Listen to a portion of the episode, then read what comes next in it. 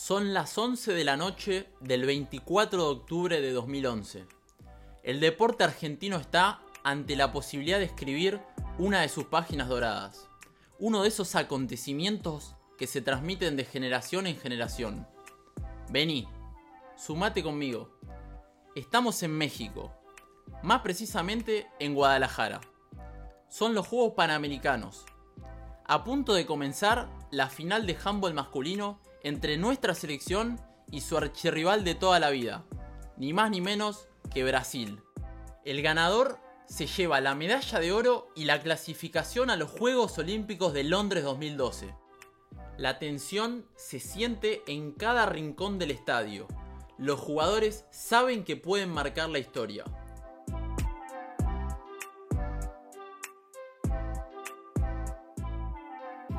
Equipos listos, el árbitro español Oscar Raluy señala el comienzo del partido.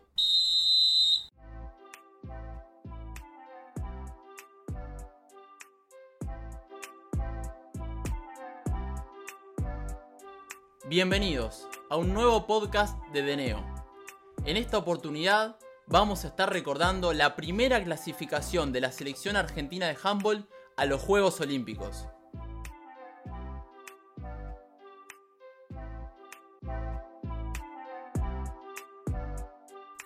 Argentina viene de superar 26 a 25 a Chile por las semifinales. Un partido muy pero muy reñido. Del otro lado Brasil, todo lo contrario. Superó 41 a 17 a República Dominicana. Sí, otra vez Brasil. El mismo que viene de ganarnos las finales en 2003 y 2007, impidiendo alcanzar el sueño olímpico.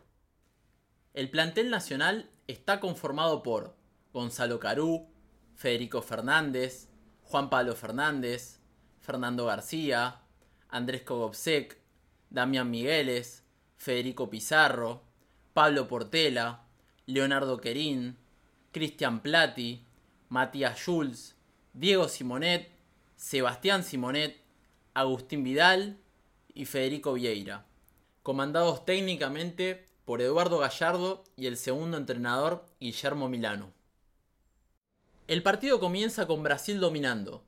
Se impone 5 a 2 en los primeros minutos. El ambiente es de mucho nerviosismo. La hinchada argentina alienta a sus jugadores que están ante la posibilidad de hacer historia. La selección reacciona rápidamente. Tras varias atajadas de Matías Schulz y una fantástica asistencia de mitad de cancha para Federico Fernández, el partido se encuentra 5 a 3. Un golazo de Diego Simonet, con Amay incluido, sumado a un gol de penal de Federico Fernández y a otro tanto de Andrés Kogobsek, ponen a la Argentina 6 a 5 y toma ventaja por primera vez en el partido, promediando la mitad del primer tiempo. Pasan los minutos y con una racha de 5 goles consecutivos, Brasil aprovecha el peor momento de Argentina y se coloca 12 a 7 con un jugador menos. La hinchada está dividida. Llega el aliento para ambos equipos, pero como siempre, en todas partes del mundo, el argentino se hace notar y alienta por su equipo. En un partido muy cambiante, la selección nacional, motivada por el público, mete un parcial de 5 a 0 y coloca el encuentro 12 iguales tras un golazo de Damián Migueles. El primer tiempo está llegando a su fin. Tras intercambiar ataques, Argentina y Brasil están 14 iguales. En los últimos segundos de la primera parte, Brasil comete una infracción. Hay tiro libre para Argentina. Es la última jugada. Entre Federico Pizarro, Sebastián Simonet y Juan Pablo Fernández se debaten quién va a ser el ejecutor. A Pizarro pareciera no sacársela a nadie. En la cabina de Teis Sports se lo escucha decir a Pablo Monti, uno de los comentaristas, me gusta Fede. El público alienta porque sabe lo que se puede llegar a venir. Finalmente, Federico Pizarro toma la pelota. En la tribuna se escucha rectificado de Fede. Con la número 3 en la espalda, se coloca delante de la barrera repleta de jugadores brasileños. Cada vez son más, pareciera que se multiplican. El árbitro da la orden. El zurdo comienza a rectificarse hacia atrás sin despegar el pie derecho del piso. se asemeja a una obra de arte. Lanza la pelota con el brazo izquierdo y pasa entre los últimos dos jugadores de la interminable barrera brasileña.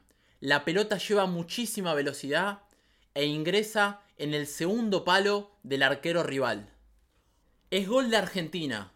Es gol de Federico Pizarro. Termina el primer tiempo, 15 a 14 a favor del equipo nacional. El público enloquece en las tribunas. Es un gol antológico. Físicamente imposible explicar lo que acaba de hacer el jugador argentino. El famoso tiro Matrix. Un tanto que sin dudas será recordado como uno de los mejores en la historia del handball mundial. Estamos en el entretiempo. Acaba de finalizar la primera mitad. Argentina se encuentra en ventaja por un gol, 15 a 14. El golazo de Fede Pizarro va a ser sin dudas un gran envío anímico para la segunda mitad. En las gradas, el público no para de alentar por Argentina, entre ellos las jugadoras de handball femenino que están alentando por sus compañeros. Con este resultado, Argentina se está clasificando por primera vez en su historia a un Juego Olímpico. La segunda parte, los últimos 30 minutos, serán sin dudas de mucha tensión y esperemos que el conjunto nacional pueda prevalecer y así cumplir un sueño. Comienza el segundo tiempo. El panorama para Argentina no puede ser mejor. Luego de 10 minutos, Brasil todavía no convirtió. El conjunto nacional mete un parcial de 4 a 0 para poner el marcador 19 a 14. La figura de Matías Schulz no para de agigantarse y se está coronando como el mejor jugador del partido. Igualmente, nadie dijo que iba a ser fácil. Brasil acecha y se acerca en el marcador. Matías Schulz no para de sacar pelotas, una tras otra. Estamos 23 a 21. Argentina reacciona y tras un penal a favor, Federico Pizarro aumenta el marcador a un gol más. 24-21 a favor del conjunto nacional. En un momento determinante del partido, Matías Schulz acaba de atajar un penal fundamental para mantener la ventaja. El conjunto argentino gana 24-21 a falta de 7 minutos para que termine el encuentro.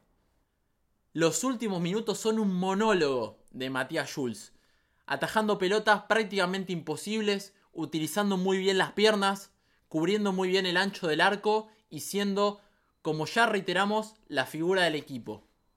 Llegamos al último minuto del partido. Los gladiadores están a segundos de ganar la medalla dorada por primera vez en unos Juegos Panamericanos y de esta manera clasificar también por primera vez a los Juegos Olímpicos. El gimnasio San Rafael de Guadalajara explota de emoción. Los hinchas deliran en las tribunas, entre ellos Luciana Aymar y las Leonas presenciando un momento histórico para el handball nacional. Se ve a los familiares de los jugadores emocionados. Mientras tanto, en la cancha, golazo de Seba Simonet. Explota el banco argentino. 25 a 22 para el conjunto nacional a falta de segundos para que termine el partido. 29 minutos con 10. Otra tremenda tajada de Matías Schulz. Una más en el encuentro. Los hinchas cantan en la tribuna. Argentina a 50 segundos del momento más importante en su historia en el handball nacional. 29 minutos 35 segundos. Daddy Gallardo pide tiempo. Los jugadores argentinos se alientan entre sí. Saben que están a punto de escribir una de las páginas más gloriosas del deporte nacional. Se reanuda el encuentro. 29 minutos 40 segundos. Falta contra Seba Simonet y los jugadores argentinos empiezan a festejar en el medio de la cancha. Seba Simonet salta encima de su hermano Diego. Federico Pizarro alienta la hinchada los jugadores argentinos ya se sienten ganadores aunque todavía faltan unos segundos, pero saben que Brasil no les puede descontar la ventaja que tienen. Pareciera que el partido ya terminó por los festejos de los jugadores argentinos, pero todavía faltan unos segundos. Llega el capitán Andrés Kogobsek y le dice a sus compañeros que todavía falta, que se concentren, que la pelota hay que aguantarla. Se reanuda el partido, Argentina mueve el balón, encuentra a Federico Pizarro, que ve un hueco y queda mano a mano con el arquero, define y gol para Argentina 26 a 23 a falta de 10 segundos. Contragolpe para Brasil, definen apurados y tapa Matías Schulz. Una vez más Matías Schulz, Argentina es campeón panamericano por primera vez. Éxtasis total en el estadio. Sebastián Simonet se tira encima de la pelota para poder llevársela mientras sus compañeros corren alrededor de la cancha. El chino Simonet se saca la camiseta. Los jugadores sin dudas están viviendo un sueño que mucho tiempo esperaron y que hoy se está cumpliendo. Argentina es olímpica en el handball. Los gladiadores acaban de hacer historia y clasifican a Londres 2012. La emoción invade el estadio. Quedará en el recuerdo los comentarios de Juan Martín Rinaldi y Pablo Monti que les cuesta encontrar palabras para explicar el momento que está viviendo el deporte nacional. Esto sin dudas es historia. Acabamos de vivir historia. 22 atajadas para Matías Schulz en el partido casi las mismas que los goles que le convirtieron, la verdad un dato llamativo, el jugador más valioso del encuentro y 6 goles para Federico Fernández, quien fue el máximo anotador y a su vez con 32 goles el máximo anotador de la competición también. Hoy en día, 10 años después de ese histórico acontecimiento para el deporte nacional, el handball se potenció muchísimo, muchos chicos empezaron a practicar este deporte. La bandera de Argentina cada vez está más alta en el handball mundial, con grandes actuaciones en todos los torneos que disputó en estos años, incluyendo tres clasificaciones consecutivas a los Juegos Olímpicos y en este caso a Tokio 2021. Cabe destacar que solo cuatro países clasificaron a los últimos tres Juegos Olímpicos en handball masculino y son Francia, Dinamarca, Suecia, tres de las principales potencias mundiales, y Argentina. Qué increíble pensar que recién pasaron 10 años de aquella histórica clasificación a Londres 2012. El presente y el futuro del handball argentino no tiene techo, y todo arrancó un 24 de octubre de 2011 en Guadalajara.